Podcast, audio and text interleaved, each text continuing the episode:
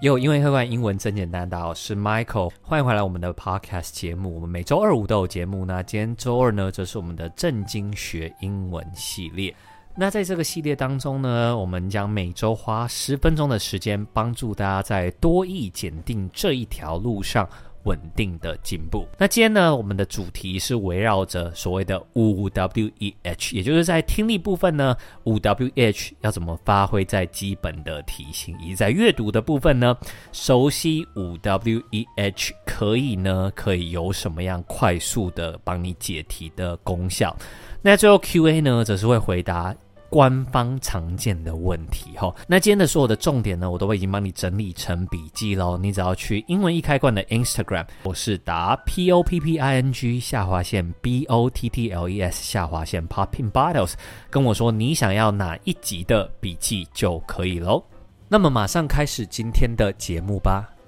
那今天呢，我想要以最近很夯的所谓的旅游跟观光作为题目嘛。大家在讲到旅游观光的时候呢，最容易就是想到机场会发生的事候，包含所谓的过海关、交通的 announcement、广播呢，以及公告等等，大都算是大家呢会很常遇到的考题。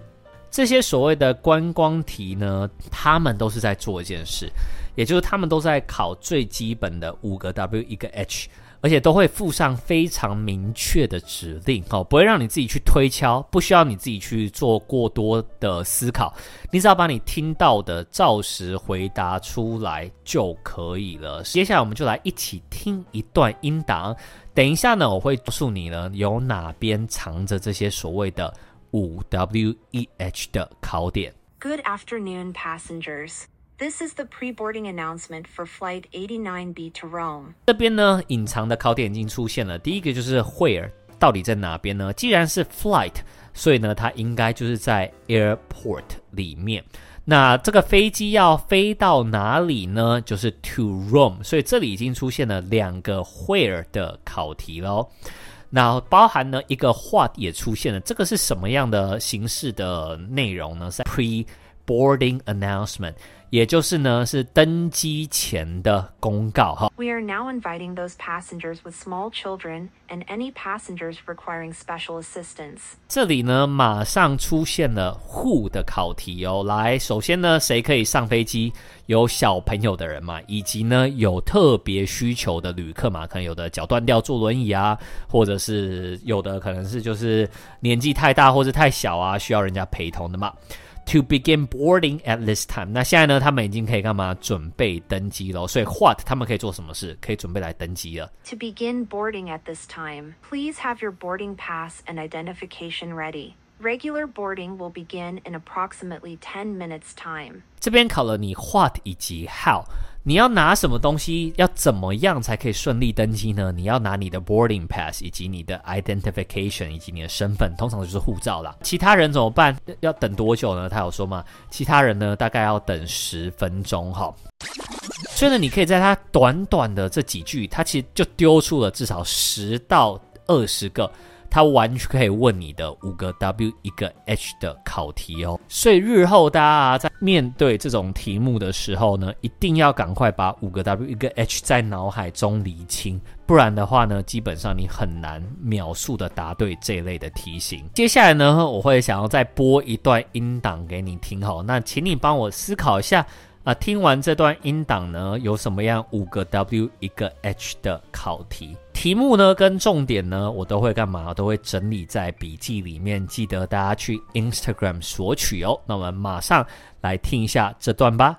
This is the final boarding call for passengers Aaron and Fred Collins booked on flight 372A to Kansas City. Please proceed to gate 3 immediately. The final checks are being completed, and the captain will order for the doors of the aircraft to close in approximately 5 minutes time. I repeat.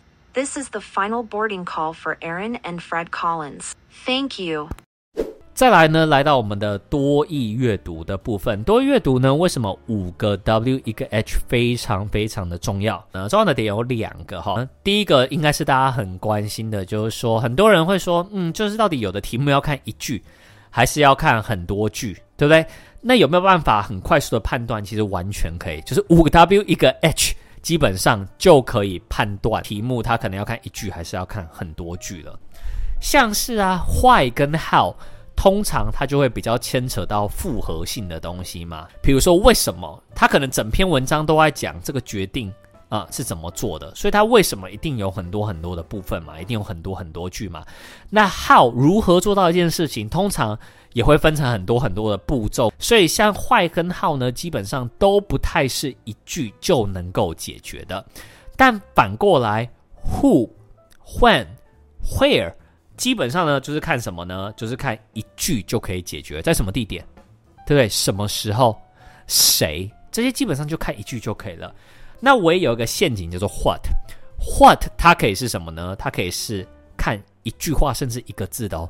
比如说他说 What does the word mean？诶，这个字是什么意思？这个下划线的字是什么意思？喂，那这是是不是看什么？是不是看一个句甚至一个字就好了？但是呢，如果他的问法是 What is the purpose？哇，这个文章的目的是什么呢？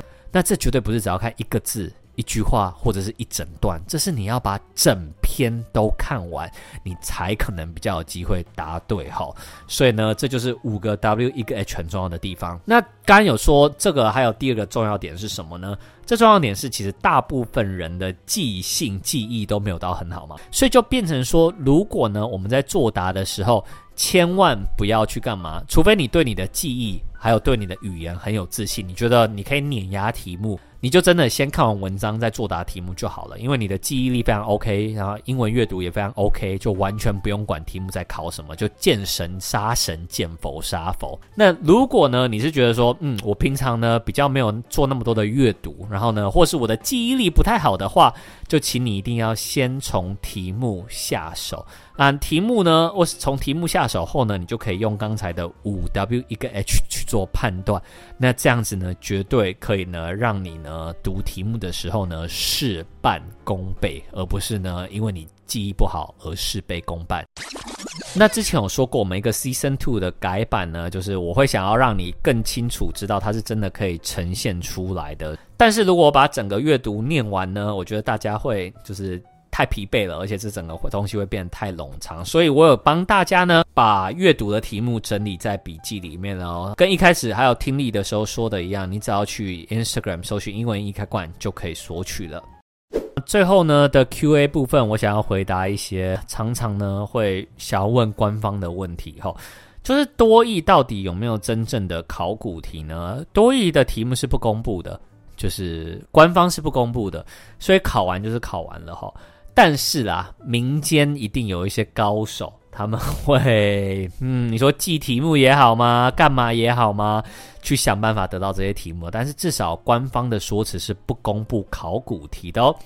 但是呢，虽然说不公布考古题，但官方他们的确有出官方模拟试题。那基本上啊，我觉得多益目前考到现在，对不对？每个月这样子考考一次。其实呢，现在不论是官方或者是民间的出版社，那个偏差都不会太大啦，不会说民间出版特别难或特别简单，基本上呢。呃，都抓得蛮准确的。再来呢，是考试的当天哈，很多人就会说，哎，那个我们考什么学测啊，考什么东西都有所谓的准考证这样子。那多益有所谓的准考证吗？我告诉你，多益没有准考证哈。啊，多益没有准考证，你要怎么知道一些，比如说在哪边考试啊这些资讯呢？很简单，呃，你可以上那个官网去查询，去查询哈。基本上呢，呃，前两天工作日就可以查到了，呃，前两个工作日就可以查到了。既然没有准考证，怎么样知道可以入场呢？很简单哈，它的入场呢，如果你是本国籍的考生，你只要带身份证或者是护照就可以了哈。那如果是十六岁以下的怎么办呢？就带你的健保卡呗。所以记得多益考试当天一定要带什么东西？一定要带你的证件，不然的话就拜拜了，因为它没有所谓的准考证。以上呢就是今天的 podcast 内容。那喜欢我们 podcast 节目的话呢，请帮我们留一个五星好评，就是我们给我们的最大的支持了。那除了刚刚有提到的 Instagram 之外呢，也欢迎去各大 social，包含 YouTube、TikTok、Threads 来 follow 我们。上面呢都有非常好玩、有趣，而且呢又实用的英文教学。英文开罐，英文真简单。大家好，我是 Michael。我们每周二五呢都会有新的 Podcast 节目，那我们就周五见啦，拜拜。